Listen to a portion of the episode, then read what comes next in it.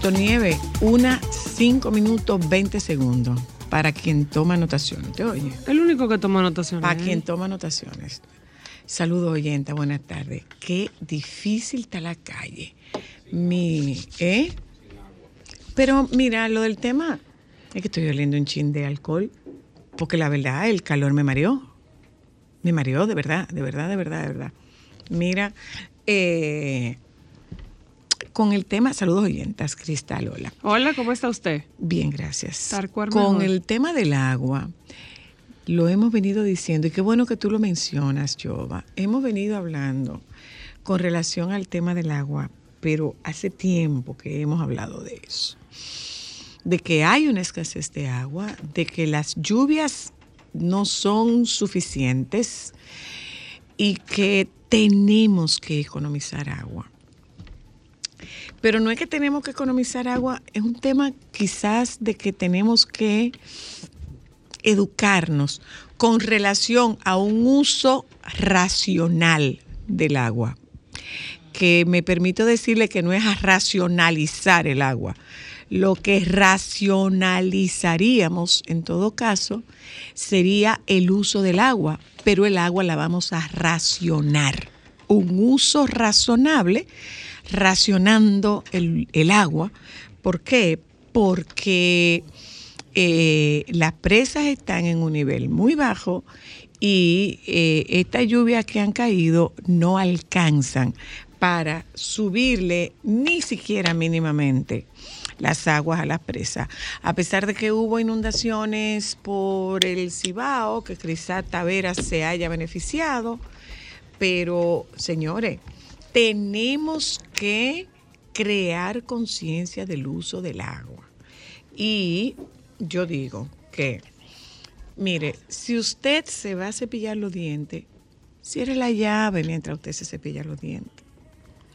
Si usted va a limpiar su casa, no es verdad que la única forma de que se limpien las casas es con agua corrida. Si usted se está bañando, mientras usted se está enjabonando, cierre la llave. Si usted está fregando, vamos a hacer como hacíamos antes. ¿Cómo hacíamos antes? Señores, que se cogía una ponchera, se iba metiendo los platos ahí y se enjuagaban con otra agua. Porque esa agua nos está haciendo falta, nos va a hacer falta. Y, perdóname, y probablemente es que, es que además del uso de los car wash, además del uso de los car wash, yo digo, por ejemplo, el tema de las piscinas, yo creo que el agua, no sé, porque no tengo piscina, pero el agua de las piscinas se recicla. Entonces no es llenando piscina que estamos. Eh, si es el tema de los car wash, bueno, pues vamos a ver cómo hay, hay car wash que han cambiado sus mangueras y que tienen unas mangueras que utilizan menos agua. Pero eh, si nosotros estamos en la casa, vamos a dedicarnos, eh, quizás nosotros lavamos eh, Todos los días. todos los días, bueno, pues vamos a restringirnos y en lugar de lavar todos los días, vamos a lavar dos veces, probablemente una. Vamos a juntar la ropa para lavarla toda. Esa agua que utilizamos, si es con lavadora, esa agua que descarga la podemos usar para bajar los baños, pero de verdad, de verdad, tenemos una situación seria con el tema del agua. Eso es cierto. Hay una situación seria con el tema del agua y la necesita usted y la necesito yo y la necesitamos absolutamente todos, pero debemos hacer un uso racional del agua. Si usted se está cepillando los dientes, no deje esa llave abierta mientras usted se cepilla los dientes. A lo mejor mientras dure esta contingencia, usted puede coger un vasito y enjuagarse la boca con un vasito en lugar de lavar el cepillo con la llave y coger el agua de la llave porque usted está desperdiciando agua. Ah, yo recuerdo que eh, nos hablaban, miren, los inodoros tienen ahora Dos dos, toques. dos toques. Hay uno que es para más agua y uno que es para menos agua. Quienes tengan esos inodoros. Si usted tiene en su casa inodoro de los de palanquita, si tiene inodoro, eh, y Sería son de los de palanquita. no tenga ninguna fuga. Mire a ver si hay alguna fuga. Lo que nos habían dicho antes es poner eh, ponerle una botella adentro A para que suba para que suba más el agua, pero necesitamos hacer un ejercicio de conciencia. El agua hay que racionarla. Y usted está oyendo que bueno, en que en tal barrio no hay agua, que en tal otro barrio no hay agua. Es que no está llegando agua a ningún sitio. En los barrios eh, del polígono central no- llega agua porque tenemos pozos, tenemos pozos y tenemos cisterna, y dos cisternas y dos pozos. Y aún así nos están mandando comunicados de que seamos conscientes con el uso del agua que seamos conscientes con el uso del agua. No pueden mandar agua si no hay, pero también hay que decirle esto a las autoridades, o me permito decirle esto a las autoridades. Hay escapes en algunos sitios que se rompe una, tubería y se desperdicia una cantidad impresionante de, de- de galones y galones y galones de agua. Pero vamos a tomar conciencia, necesitamos el agua ahora. ¿eh? Y la vamos a necesitar porque esta sequía promete mantenerse por largo tiempo. es por mucho tiempo promete mantenerse esta sequía.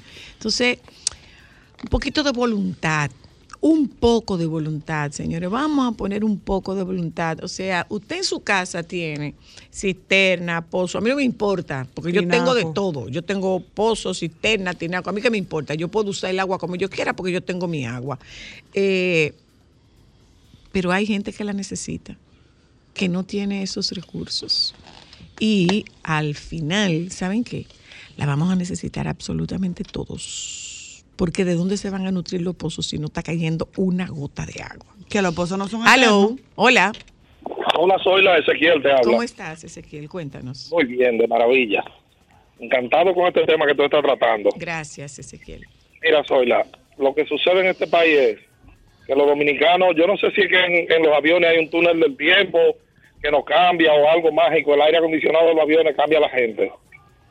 Pero desde que llega a otro país cualquiera, no solamente Estados Unidos, no, a otro país cualquiera, que llegue un dominicano, racionalice el agua. La No, usa no, bien. mm, mm, Lo que pasa es que la paga. no, no estoy de acuerdo contigo. La Ah, paga es- cara. No estoy es de acuerdo contigo.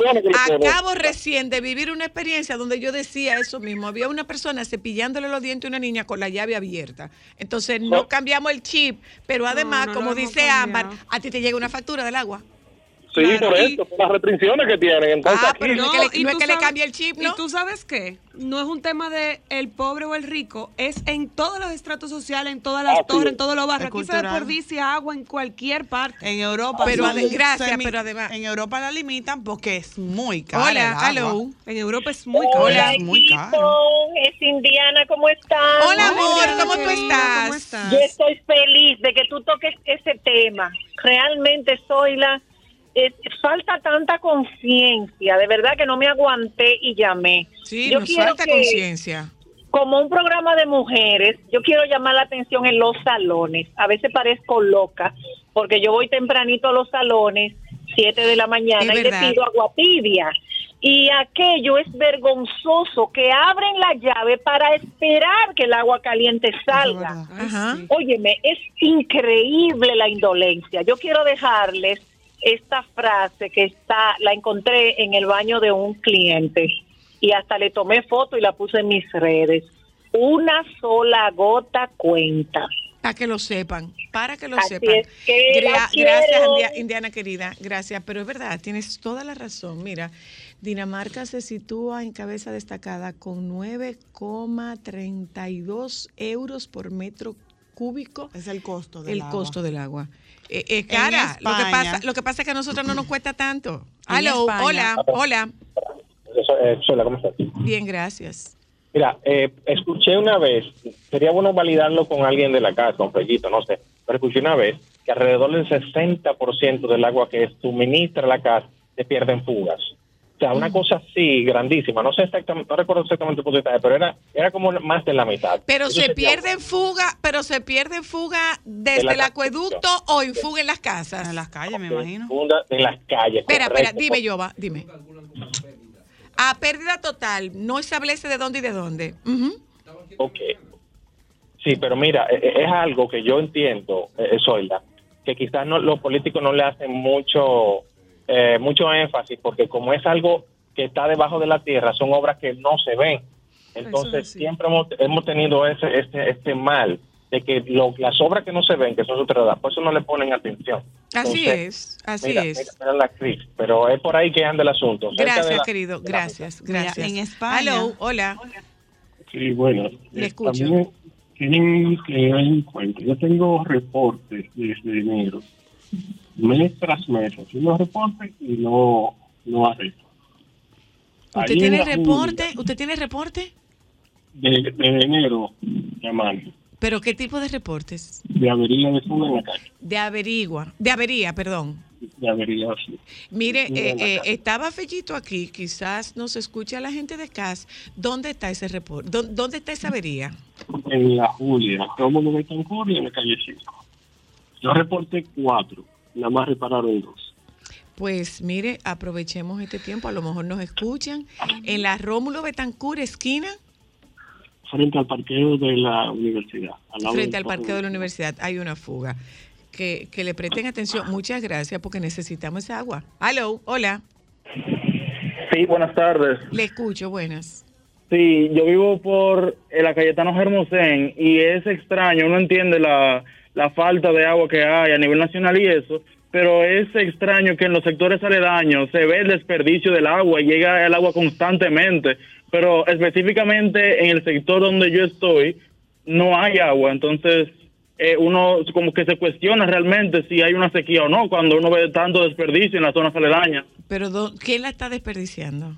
Las personas en general, como el uso normal, limpiar los carros con manguera a es que- es que- presión. Es que, creemos que es un recurso inagotable. Eso es así, eso es muy Nosotros duro. pensamos que es un Que recurso inagotable. O sea, acuérdate que aquí se limpian los frentes de las casas y de los edificios con una manguera. Y con aquel gusto. se echa Acuérdate agua. de eso. Y mucha agua. Gracias. Aló, buenas. Hola.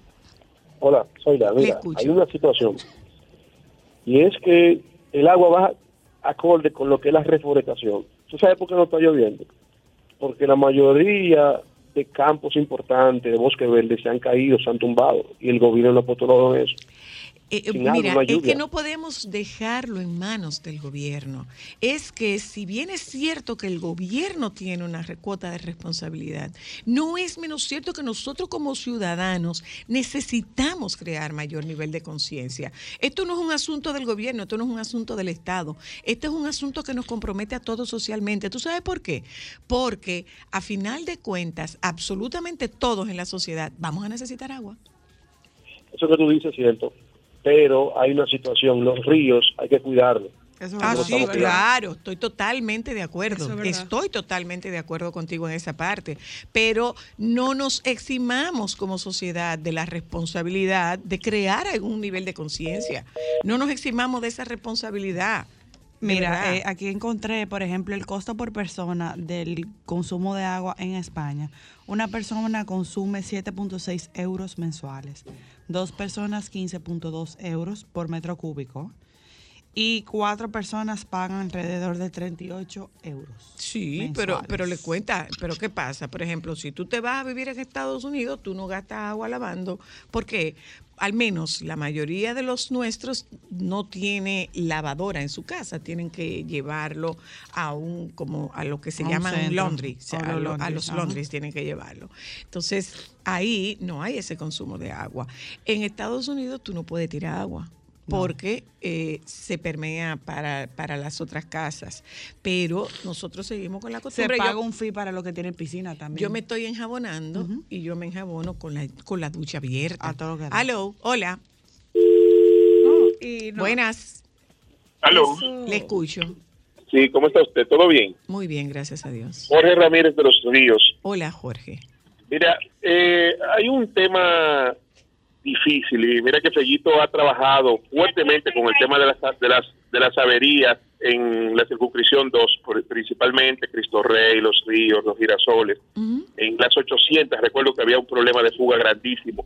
Pero hay un trabajo que hay que hacer de concientización y además del trabajo de concientización, un trabajo de régimen de consecuencias. Así es. Por ejemplo, nosotros vivimos en la comunidad de la Yuca de los Ríos. Mi madre es la presidenta de la Junta de Vecinos de la Yuca de los Ríos.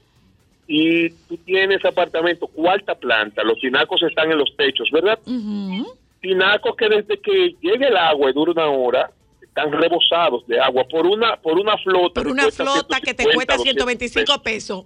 Ya lo sabe. Entonces, yo yo los otros días incluso hablé con Fellito y Fellito me facilitó, nos facilitó una brigada de, de plomeros para para hacer para hacer ese trabajo. Escúchame que, que yo doy transporte escolar y voy con la guagua llena de niños. ¡Qué belleza! Entonces ya tú sabes que aquí van cada uno en su en su mundo cantando y brincando. Muy bueno, bien, muy bien. el fin, el fin es que, que cuando tú ves esas cosas que pasan, eh, te da, te da, te da de todo y tú dices, concho, pero ¿cómo es posible? Pero el día que, la- que el agua dura 20 minutos para llegar, entonces tú oyes los gritos. Pero lo sabe. Cuando, se está botando el agua nadie dice nada. Entonces es, un tema triste.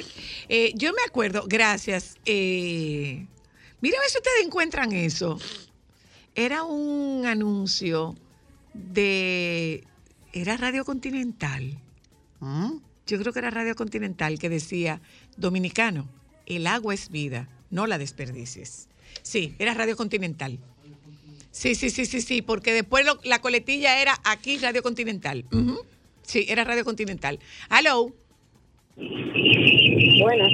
Le escucho. Si usted puede bajar su volumen, por favor. Hola, buenas tardes. Buenas. Es que ya que tú estás hablando de eso, eh, luego crear alguna campaña donde cada ciudadano pide fotos y envíe, mira, yo hago un recorrido, que vivo por Arroyo Hondo, y cerca del zoológico, frente a donde estaban haciendo como un parque nuevo, la alcaldía, hay mangueras de agua y que hay lavadores de agua, o sea, o sea, lavadores de carro. Lavadores de carro. Es una fuga de agua tremenda. Sí, Yo no sí, sé sí, cómo se llama la calle, pero es colinda con los, el zoológico y están frente a frente al parque nuevo que están haciendo la, la, la alcaldía con el acueducto también. Lo que pasa es que nosotros como sociedad no nos, no nos cohesionamos. Nosotros como sociedad miramos, no, no miramos el interés de nuestra, el interés social. Lo que nosotros miramos es nuestro propio interés. O sea, ¿qué tú quieres? Que yo me vaya para la calle a robar. ¿Tú quieres que yo me vaya a delinquir? Yo soy un padre de familia, yo me estoy buscando mi dinero. Pero es que tú estás perdiendo de vista que en un momento determinado tú no vas a tener con qué lavar carro porque no va a haber agua.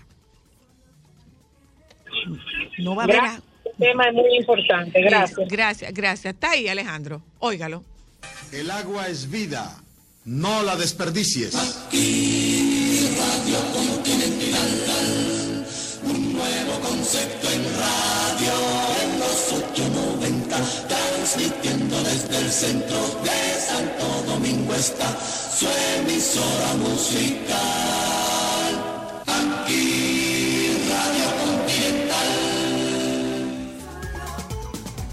Oye, oye, óyele la calidad a esa grabación para que tú te des una idea de, de cua- desde cuándo estamos 70, tratando 80. de... Eso puede ser los 70. Óyelo bien, eso es en AM. Óyelo bien, escúchalo otra vez. Eso es El AM. agua es vida, no la desperdicies.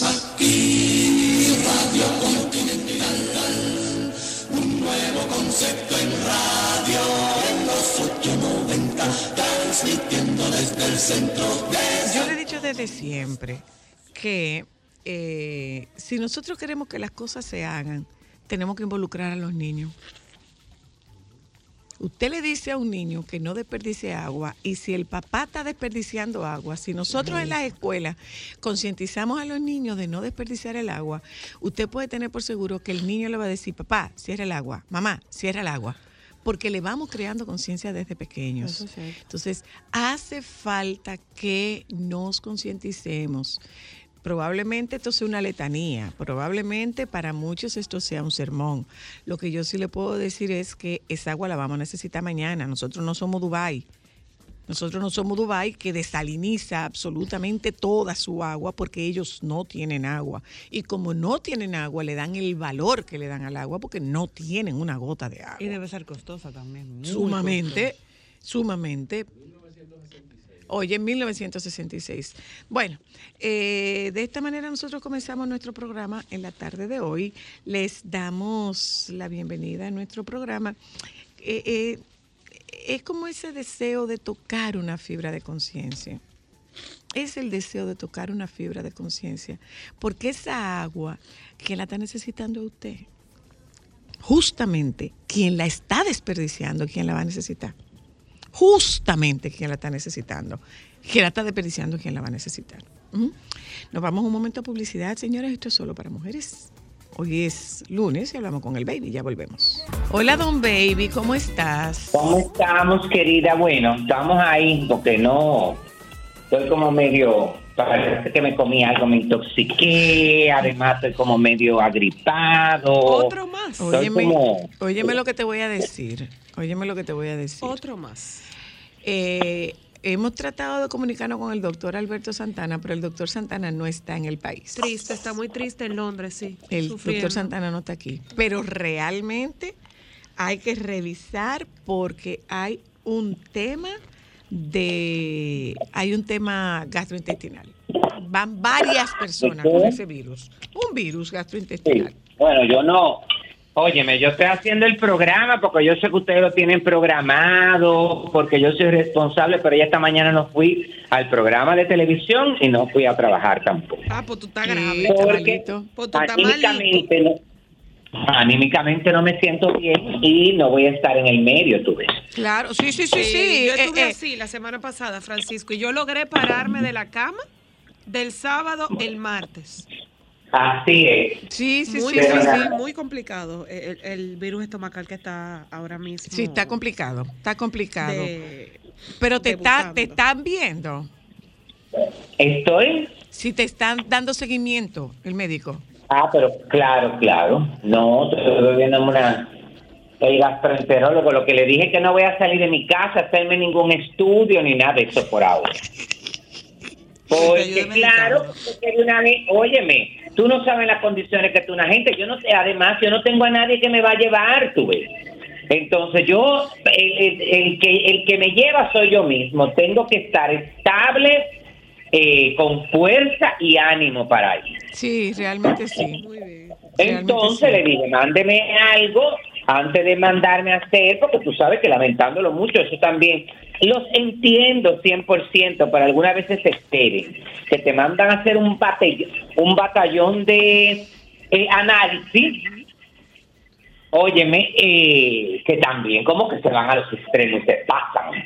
No, no, baby, es un perfil gastrointestinal. No, para que tú tengas una idea, así, ¿tú sabes cuántas bacterias he cogido yo? Seis. Ah, ella, ella anda con todas, ella aquí. Seis bacterias tengo. Ajá. Ok. Ok. Ay, sí. Ok.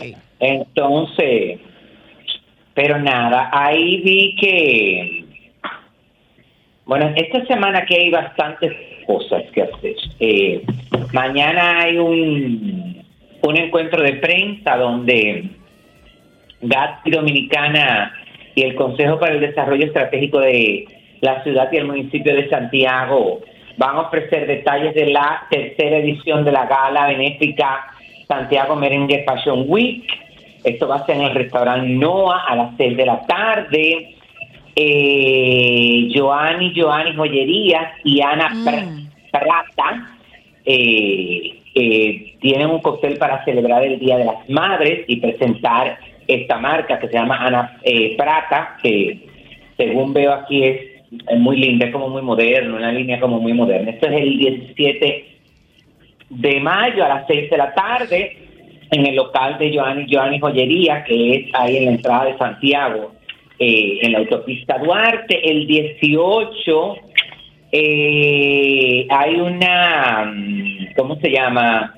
Hay como un, un evento como de moda que incluye varias marcas en, en un lugar que abrió aquí que está eh, que está espectacular y está muy de moda, se llama eh, Boulevard La Catalina, que es un sitio eh, que está frente a un proyecto residencial que se llama así mismo La Catalina. Y ellos han hecho ahí al frente un centro comercial de dos pisos que la verdad es que está es muy inclusivo, está muy bonito. Bueno, ahí están eh, los doctores, los cirujanos plásticos Jacqueline Miranda y Robert Langland tienen un, como un centro donde tienen todas las máquinas, ahí hay una compañía de seguros, ahí van a abrir el local nuevo de Calcalí, ahí está la gente de la porteña que inauguraron, yo no, yo no sé si ustedes recuerdan que yo les hablé de, Sí, sí. de que ellos habían inaugurado una rosticería. Sí, sí, sí. Ajá, sí. ajá.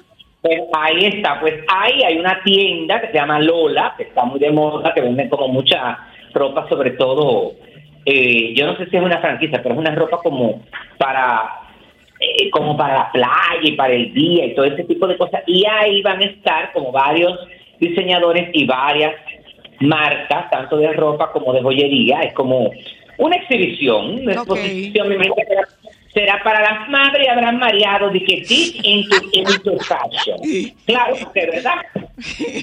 Entonces, pero ahí va a estar Maylene Vázquez, va a estar Carol Carol G. Carolina Sanz, va a estar Mayela Sin, va a estar Hila, eh, Joarna La Caridad, Valentina Ebert, es decir que va a haber como mucha, está interesante la actividad y si Dios quiere, el, bueno, yo estoy de cumpleaños el viernes, ay señores, mi cumpleaños sale el viernes, tengo que animarme y tengo que ponerme en ese, porque como tuve en el día del cumpleaños, ¿Qué?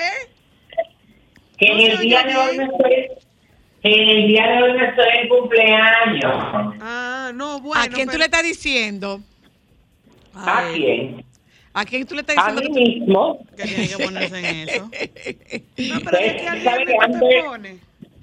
Bueno, Amber Heard eh, se mudó a España eh, y hoy sale el informe. Bueno, que dice que se quiere cambiar, pero señora, la gente está loca. Ella ¿Cómo a se va a cambiar el nombre? ¿Qué se va a poner ¿Eh? ahora? Agárrate. ¿Cómo Yo se va a no poner? sé. Ámbar Luna. Bueno. Yo No, leí no, en no, bueno, ella dice, eh, ella, eh, bueno, está en España, tú sabes, porque quiere, eh, como de, de- después de este juicio mediático, y entonces quiere, además, ella ha encontrado como que en España, aunque llama la atención, pero tiene como un poco de de más tranquilidad y entonces Ay, ha pero habla hablado muy bien español Bárbara. ella, Ella baby. sí. Está hablando muy Sí, bien español. Eso les iba a decir, que ha hablado con un papá en español, porque, óyeme, siendo una mujer tan inteligente, te va a ir a vivir a Suiza y no va a hablar francés. Claro. Sí, sí, sí. Entonces habló con un paparazzi en español eh, y nada, eh, casi perfecto, porque yo, les- bueno, aquí la estoy escuchando. Déjame Ah, ver. sí, lo- yo lo vi hablando muy bien. Me encanta. Con el acento, aquí. con el acento español, por Me encanta supuesto. vivir aquí. por aquí. Espero que puedo, sí, sí, me encanta vivir aquí. Ok, bueno, espero que te pase bien, chao. Ay, pero muy bien, no, Ay, mi pero amor. y, pero- y- y le oíste el cantado y todo. No, e- ella habla como, como, Como española. española. Pero tiene el cantadito y todo. Ella Ujú, hasta eso lo ujú. ensayó, mi amor, para, para mezclarse más con los locales. Baby, Primero, ¿qué? para mezclarse más con los locales. ensayó el acento. Sí, pero que no, parece que ella cogió, hace- a- ella está aprendiendo español hace un tiempo, porque ni siquiera tiene un acento marcado, porque lo- la gente que habla, que aprende español en España, tiene el Tiene el acento acento marcado. español, claro. Claro. Claro, ella no lo tiene tan, bueno, tiene algunas palabras, pero no lo tiene tan marcado, y la verdad es que eh, eso es- respondió al paparazzi eh, Modi Martín, que es el que se encargó de destapar y de darle seguimiento a lo de Shakira y Piqué. Pero como que ya eso no vende, Ay, él fue el que destapó claro, pero- todo. Pero como ya eso no vende, él ahora tiene que buscarse nuevas figuras. Claro, porque tiene que ya dinerito. ¿Y a quién no, no, no, y además, además lo que vende eh, ahora mismo es Shakira y en, y en, en Miami, ¿para qué va él a ir a España a seguirla a ella? ¿Cuá- ¿Para qué él se va a ir a Miami a seguirla a ella cuando ella tiene en Miami, en, en Miami es su propio paparazzi, no tiene nada que buscar ahí? La cuestión es que él, eh, según él mismo, dice que la el costo de, de la casa donde ella está viviendo es de más de un millón de dólares, aunque no especifican si fue que la compró, que me parece que no, que ella no la habrá comprado. Que ella estará ahí viviendo. Alquilando, ¿no? Es claro, es lo más lógico. Claro, porque ella, ella tiene que alquilar para ella le debe un dinero a él. Ay, pero yo vi, baby, que también salió una noticia como que ya ella empezó a, a diluir sus eh, eh, sus compañías en España con Piqué. Shakira. Sí, estaba leyendo esta Ay, mañana como que algunas sociedades que ella tiene como que empezó a hacer movimientos ya. Ay, sí, muy bien. Muy bien. Bueno, pero eso es lo normal, hija. gente que, que, que, óyeme, que pasarán años para que se lleven bien. Bueno, eso va a estar complicado. Entonces, mucho menos si tú no- aunque esas sociedades no tienen que ver con eso, porque esas sociedades eh, tú no te tienes que ver con la persona. Si eso está generando, lo que te hacen es tus abogados te reportan y tus abogados van y pelean por ti. Tú no tienes que verte la cara con nadie.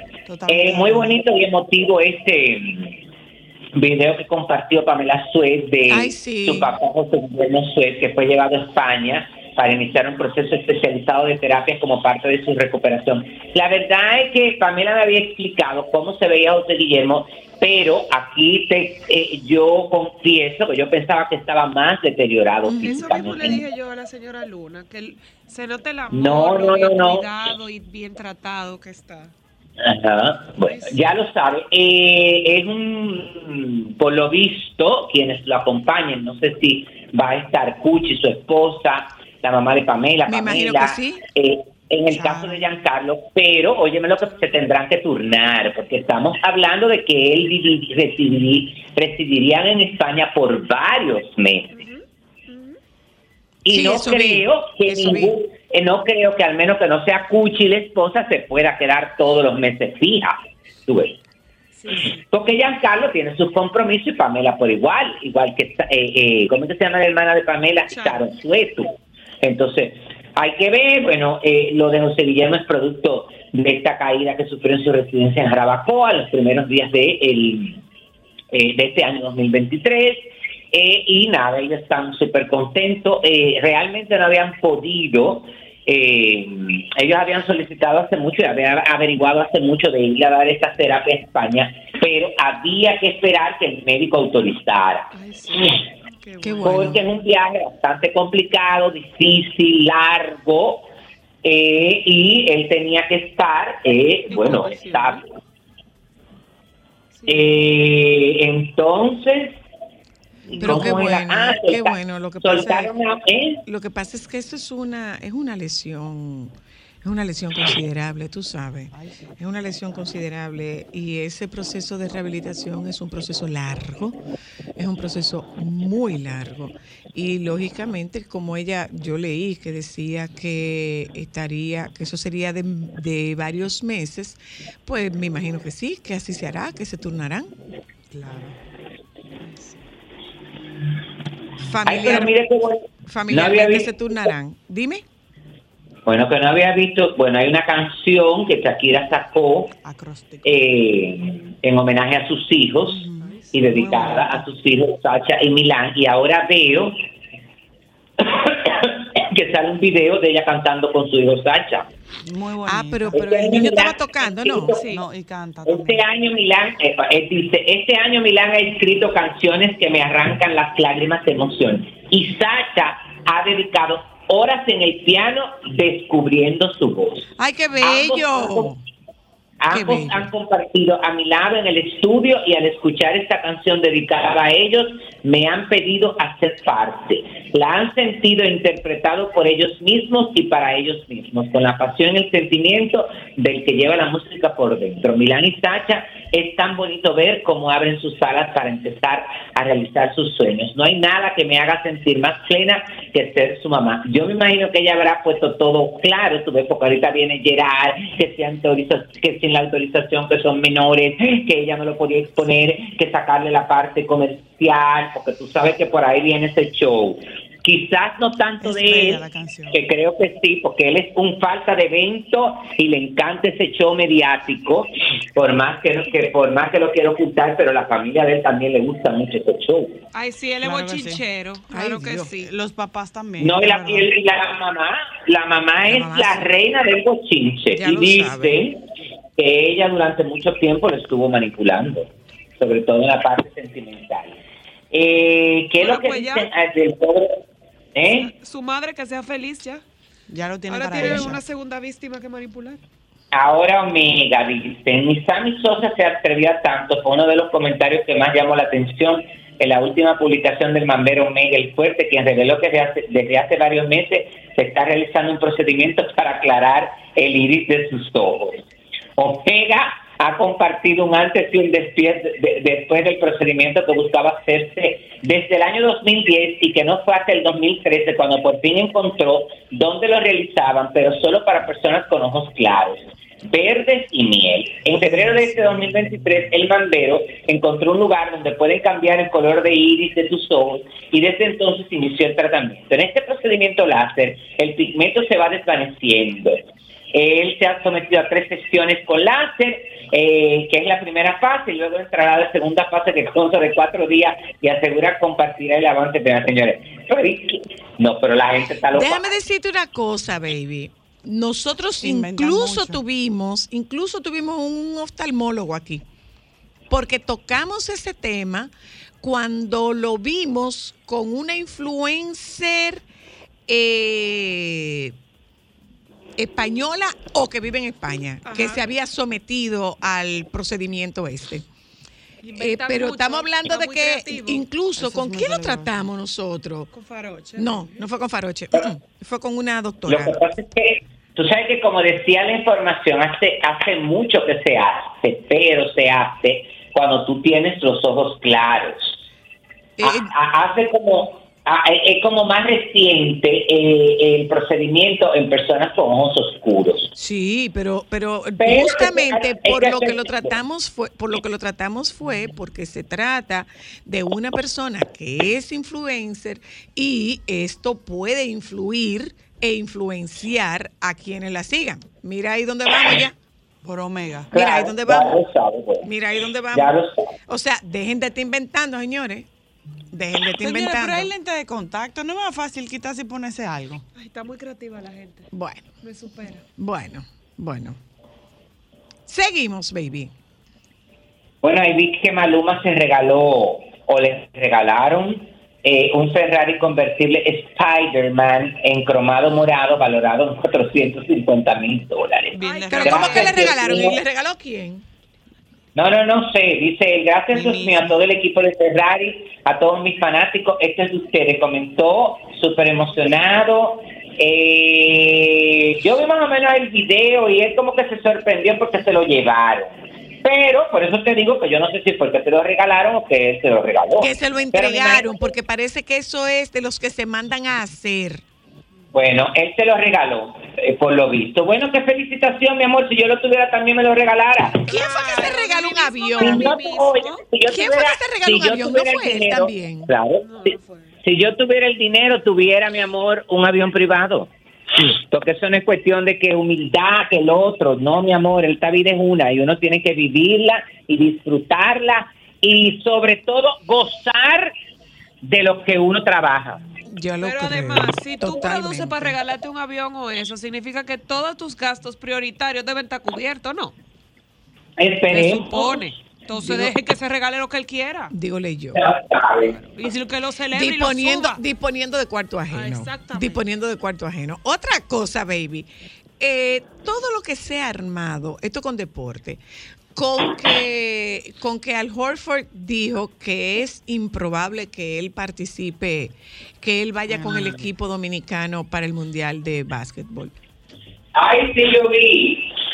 Yo vi esa información, pero se supone que él no juega con la selección desde el 2012. Pero, eh, pero además de eso, eh, como él dice, como él dice, eh, él dice, es que yo represento a República Dominicana en la NBA. Claro. Yo represento a República Dominicana en la NBA. ¿De qué vive él? ¿No es de la NBA? Señores, y además él tiene que cuidarse. Hay muchísimos Pero peloteros, claro. por ejemplo, que no juegan porque hasta los equipos se lo prohíben para que no se lesionen. Eso es normal, eso está dentro de sus contratos. Y, Y si él está complicado, se quiere concentrar en otras cosas. Eso es parte del circo. Eso es parte del circo y la comedia. Eso es así. Eso es Ok. Porque no obligado. Bueno, pues te mando un beso, baby. Ay, mejora. Bueno, pues cuídense. Bye. Me enseñaste que el amor no es una estafa y que cuando es real no se acaba. Intenté que no me veas llorar, que no veas mi fragilidad. Pero las cosas no son siempre como las soñamos. A veces corremos pero no llegamos. Nunca dudes que aquí voy a estar. Háblame que te voy a escuchar. Uh, y aunque la vida me tratara así, voy a ser fuerte solo para ti. Lo único que quiero es tu felicidad y estar contigo. Una sonrisa tuya es mi Estás escuchando Solo para Mujeres. Solo para mujeres.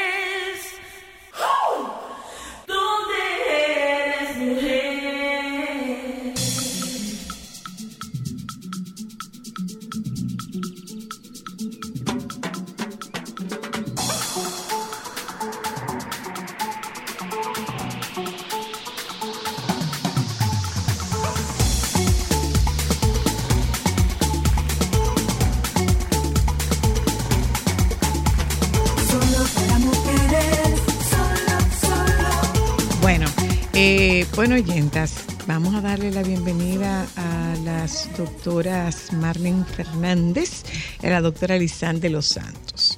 A propósito del tema de la paternidad de Sir Anthony Hopkins a los 79. Robert De Niro. Ah, perdón, no fue Anthony Hopkins, fue Robert De Niro, Con que no es ningún 74 Sir, 79 79 añitos. A los 79. Esto vino. Él está muy vivo. Esto vino. Vamos a ver si de verdad que está tan vivo. Que para eso está la un mito Vamos a ver, perdón, vamos a ver. Vamos a ver. Un milagro. Vamos a ver. No, no, es correcto. Vamos a ver. Eh, el Anthony Hopkins le hicieron una entrevista en la que le... pre- no es Anthony Hopkins, Robert De Niro, perdón. A Robert De Niro le hicieron una entrevista en la que le preguntaron por sus seis hijos. Y él dijo, seis no, siete. Tengo una recién nacida. Entonces, Claro que puede. esto eh, levantó de inmediato nuestro interés para tratar el tema de la paternidad y la maternidad. Bueno, la paternidad en este caso, añosa. Porque ¿Sí? una mujer a esa edad no pudiese tener un hijo con 80 años. No, Ok.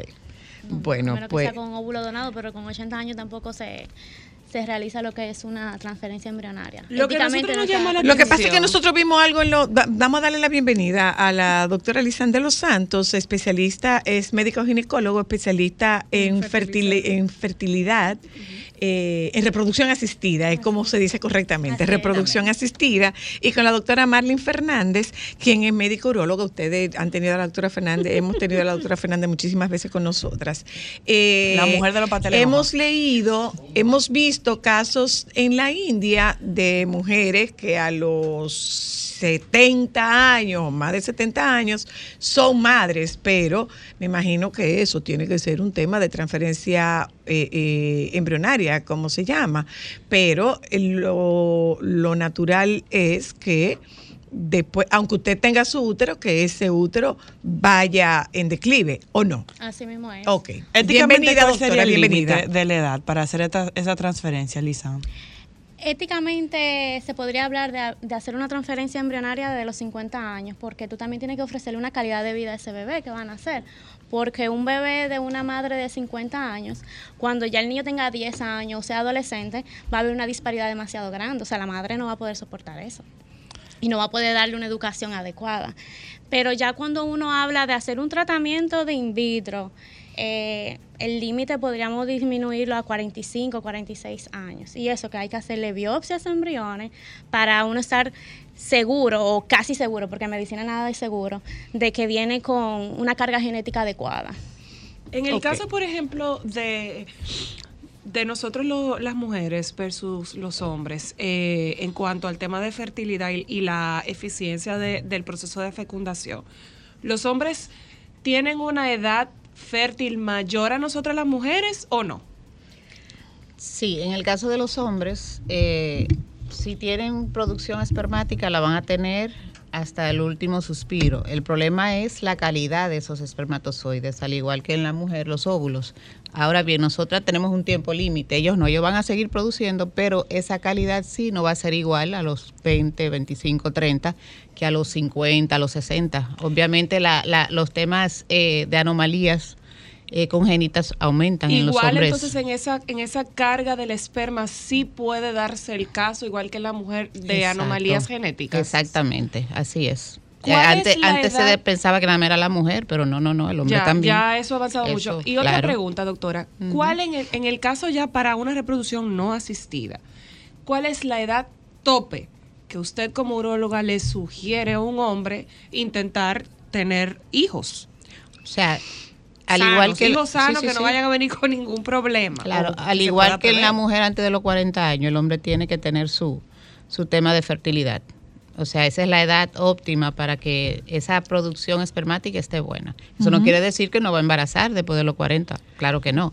Pero sí, esa calidad va a ir disminuyendo a medida que y entrando en, edad. ¿Y en qué impacta la calidad espermática con, Eh, con el producto? Eh, bueno, aparte de que muchas veces hay eh, la, la- se dificulta más embarazar porque los espermatozoides tienen son más lentos y tienen cierta deformidad que impide penetrar al óvulo. La carga genética ah, va a aumentar el riesgo, al igual que en la mujer, de anomalías congénitas. Y, Mm. y en el caso de, de la, en el hombre, ahí se relaciona temas cardiovasculares, eh, con anomalías cardiovasculares. Espérese un momento, doctora, porque en estos días leí, o sea, eh, en, en el mundo de la medicina, eh, dos y dos nunca, Nunca son son cuatro. cuatro. 20 a Pero resulta que dos y dos, hay días que son cuatro, hay días que no son cuatro y hay días que vuelve a ser cuatro. En estos días estuve yo leyendo una información que hablaba de que no es verdad que el, espermatozoide más rápido es el que fecunda.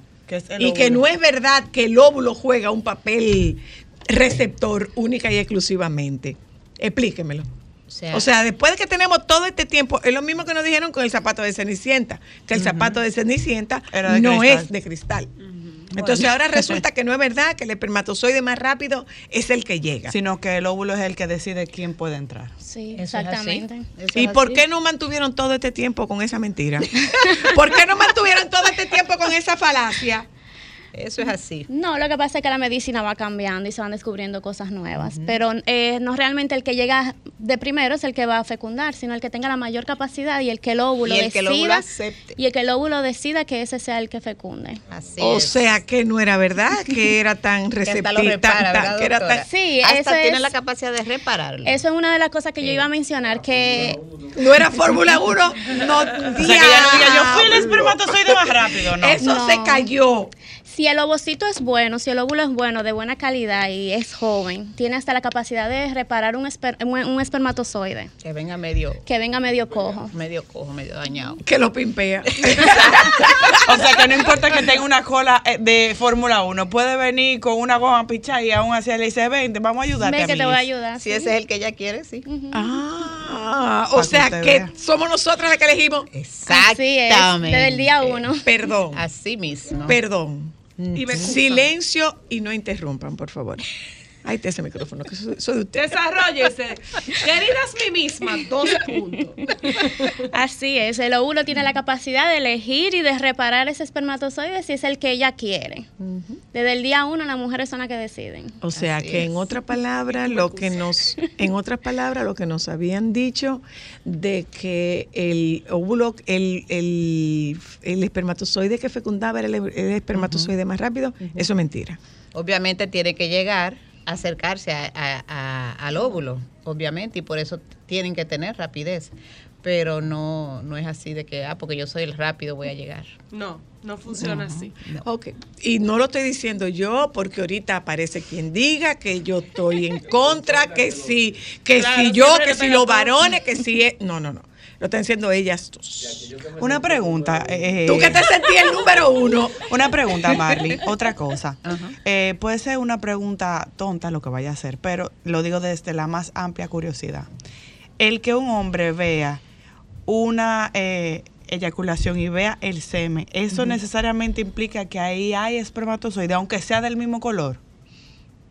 Eh, en principio sí, debe de haber espermatozoide en un eyaculado, si no hay ningún problema. Pero, que yo quisiera que la- volviéramos- quisiera la que volviéramos- vasectomía cambia la, la forma. No, no, no. Quisiera Quizá un que poco volviéramos- más líquido, quizá menos espeso, pero no el col- la coloración ni la cantidad debe de variar. Yo quisiera que volviéramos al tema de la procreación en la tercera edad.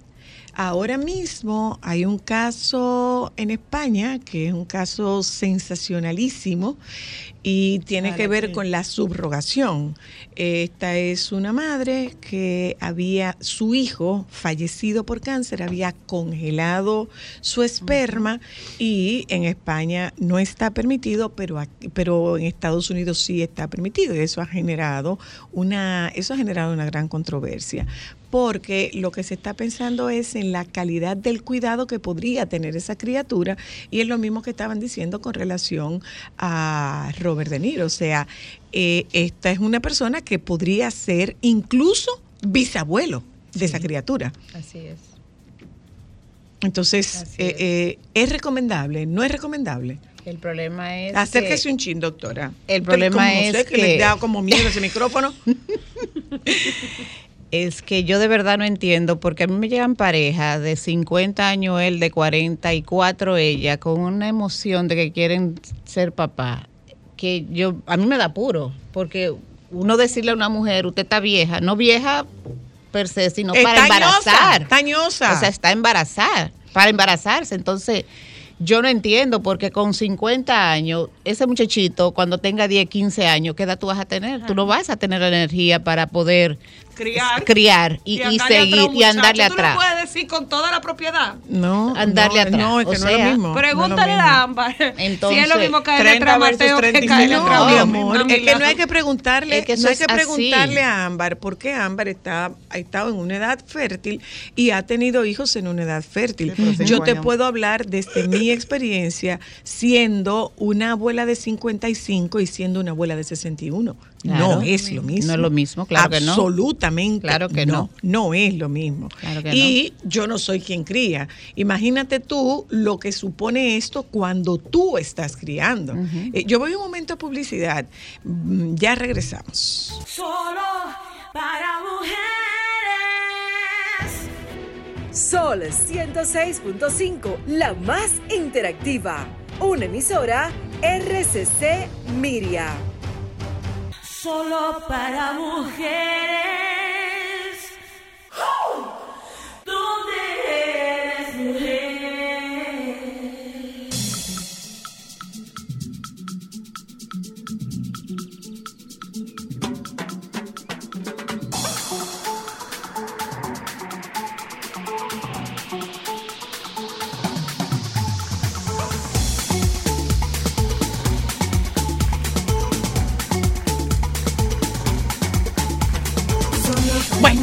eh, nos quedamos con la pregunta. Estamos tratando el tema de la procreación. Digamos que la procreación hombre-mujer en Edad avanzada. En edad avanzada. Tengo una Es re- pregunta, pero antes de eso, ¿es recomendable? Para la mujer, incluso eh, un embarazo después de los 35 años se puede considerar como un embarazo de edad eh, Añoso, añosa. dilo. Y alto riesgo. De alto riesgo, o sea, aumenta el riesgo de Eso presión no ha variado con el tema. ¿Por qué? Porque hoy día estamos viendo que se está postergando la decisión de tener hijos. Entonces, ese rango de los 35 años como el, el nivel tope de para, para procrear sin entrar en la categoría de añosa, eh, ese rango no ha variado, permanece Antes o hay alguna flexibilidad. Antes se consideraba a los 30 años y ha variado 5 años. Ahora mismo se considera los 35. Antes era los 30. Sí. Independientemente de que haya de que haya aumentado el, el la expectativa de vida. Independientemente, lo que pasa es que las células van aumentando en edad y los daños moleculares y celulares no, no cambian con el tiempo. O sea, nosotros vamos creciendo en edad y las células se van dañando. Eso es lo que pasa. Que a medida que crecemos en edad, por no decir que estamos viejitas, eh, las células se dañan y ahí que viene el problema. Aumentan los riesgos de presión alta, hipertensión crónica, preeclampsia, diabetes, que el bebé sea restringido, daño en el peso del bebé, que tenga prematuridad en el parto también. La placenta se comporta igual en No. una mujer de 30 a una de 35 no, o más. No se comporta igual. Es de ahí que Se radica madura el más riesgo. O sea que ni pensarlo en tercera edad, por lo que usted estaba diciendo, doctora, de que la transferencia de la transferencia embrionaria para nada es recomendable. Claro, ya a partir de los 45, 50 años y, y 60 años, ya eso sería una locura. Eh, en el momento que ocurre un embarazo a esa edad, hay que ¿Qué tener... tanto aumenta el nivel de riesgo porcentualmente? Uf, eh, 100%. Es un embarazo que hay que llevarlo casi semanal, quincenal, dependiendo de, de la condición de base, porque generalmente esa paciente que está embarazada a esa edad tiene una condición de base, o tiene presión alta, o tiene diabetes, tiene una condición generalmente. Eh, bueno, la, y ya la- es un la mayor condición es edad. Exactamente. Déjeme que- contestar esta llamada, perdóneme, doctora. Aló, buenas. Aló. Hasta muda se quedó. No, no, no, es que Alejandro no está aquí. Aló. Bueno, lo lamentamos mucho. Ya, lo lamentamos. Eh, la, hay, hay, hay un impacto. Claro, hay mayor riesgo también de abortos, de temas genéticos, síndrome de Bebés Down, pequeños. bebés eh, pequeños, eh, restricción del crecimiento. O sea eso. que impactaría a ambos, mamá y bebé. mamá y bebé. En De el acuerdo. caso de, de los hombres, doctora Marlin, eh, si, porque ustedes estaban mencionando de que se pudiese congelar los espermatozoides, la calidad también del espermatozoide, me imagino que la cantidad también va a ir disminuyendo. Claro, claro, la- eso, eso era lo que te decía, a medida que el hombre envejece, la calidad va disminuyendo. Entonces, sí es cierto que los es- testículos siguen produciendo espermatozoide, no para como a nosotras que se nos acaba el tiempo. Ellos siguen produciendo, pero la calidad no es igual. No ¿Y igual. la calidad de la erección, doctor? y la calidad de la erección. Entonces, este señor o estos señores que tienen estos niños Los entrado en 79. edad o han sido o han sido personas que han tenido una alimentación y una eh, salud muy muy buena que pueden mantener sus erecciones todavía y su eyaculación. Pero es que o aquí tienen una nosotros, pero es que aquí nosotros lo vemos eso con cierta frecuencia, Exacto, doctora, por eh, ejemplo. en, Repu- República Dominicana. Sí, hombre. ¿Y por qué? Hombres que han tenido una muy buena alimentación, que Mm. eh, esos Que son hombres de, eh, en los campos, sobre todo, Ujú. que echan día, que comen sano, bueno, pues pueden tener sus Poco hijos. preservantes. Exacto, que con- tienen una, una erección buena y pueden eyacular dentro de la vagina. Eh, pero lo de allá. Lo que se han criado Bien. bebiendo ponche de huevo de pato. Exacto. ¡Aló! Hola, aló. Buenas. Aló. Nada. Aló. Hello. Aló. Sí, buenas. ¿No está ahí? Sí, ¿No le estoy escucho? aquí. Eh, no le escucho. Ay, Aló. aló. ¿no le escucho. oye? Dígame. Ah, ya se oye. Ahora sí, dígame.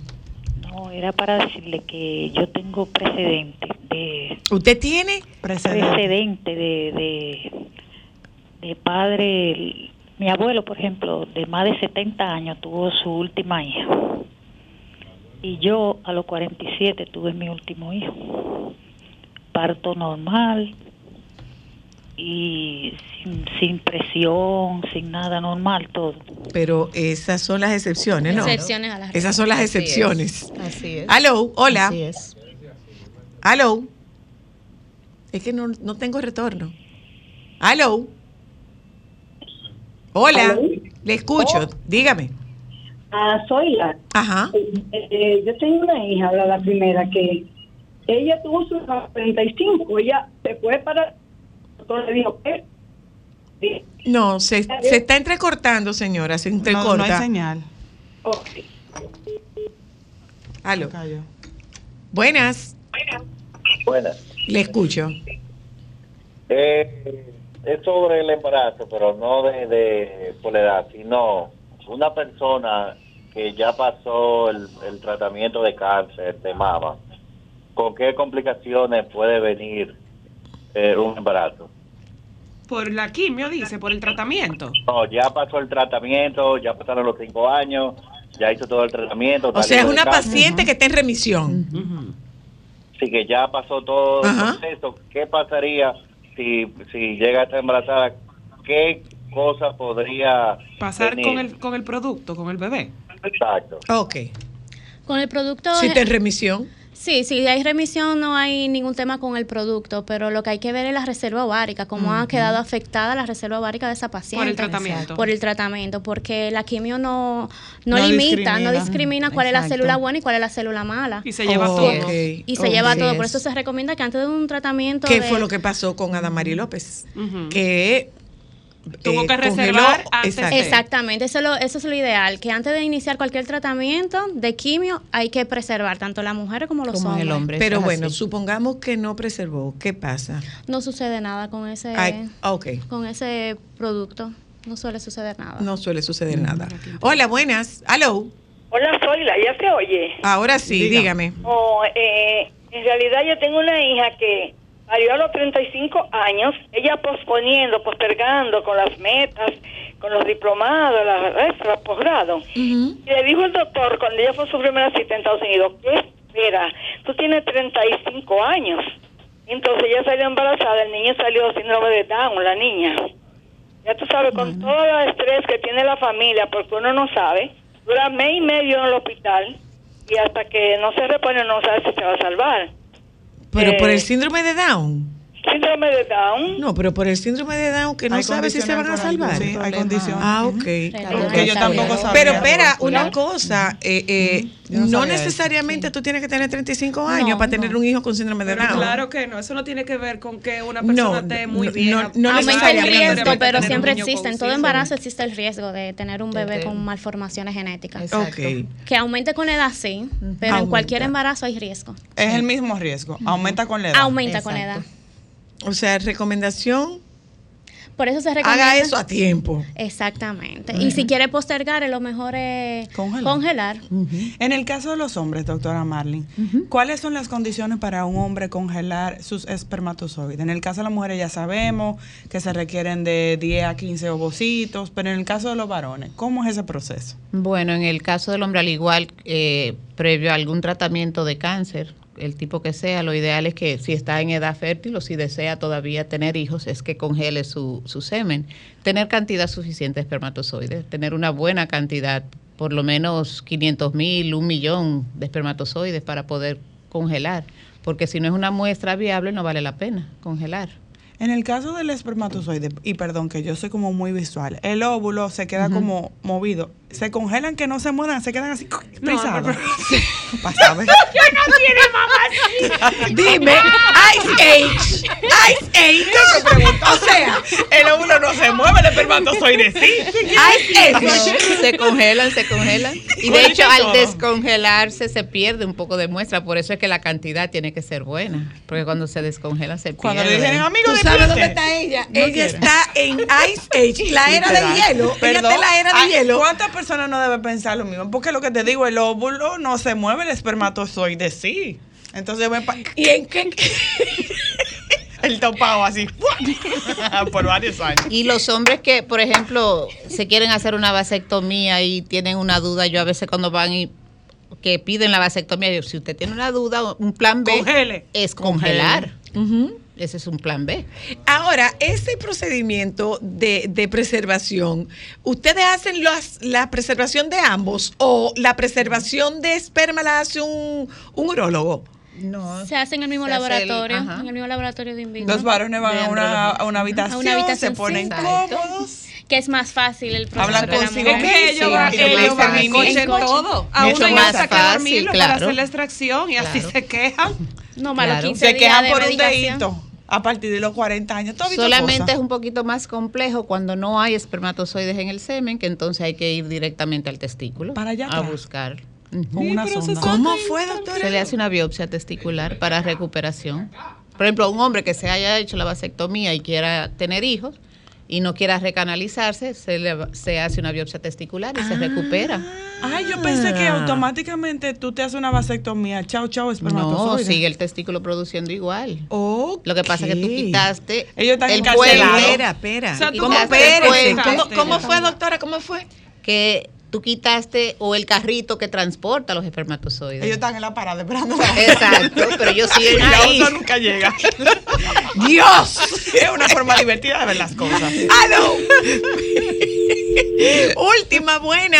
¡Aló! Muy buena. Adelante. Esa pregunta, que entonces, si el hombre se hace la vasectomía y después decide, como la mujer, ay, yo quiero volver a parir, ¿se opera de nuevo para embarazar? No, pero oiga lo que está diciendo la doctora. Repítaselo, doctora, y con esa cerramos. Se puede recanalizar, eh, no es lo mismo, pero se puede recanalizar y lograr el éxito de que embarace de manera natural. Y si no, se le hace una biopsia de testículo y se recuperan los espermatozoides. Eso sí tiene que doler. Ya, eso sí puede ser. Eso es Eso más complicado. Mientras tanto, Pues gracias, doctoras. Muchísimas gracias. quitaron la parada del metro. y yo estaba en su estación. Señores, bye bye, que esta niña está. Ella- Nos juntamos con ustedes mañana. Los compañeros del Sol de la Tarde están aquí. Quédense con ellos, por favor. Es bueno que sepan que nos entregaron a la 1 y 5. Gracias. Bye.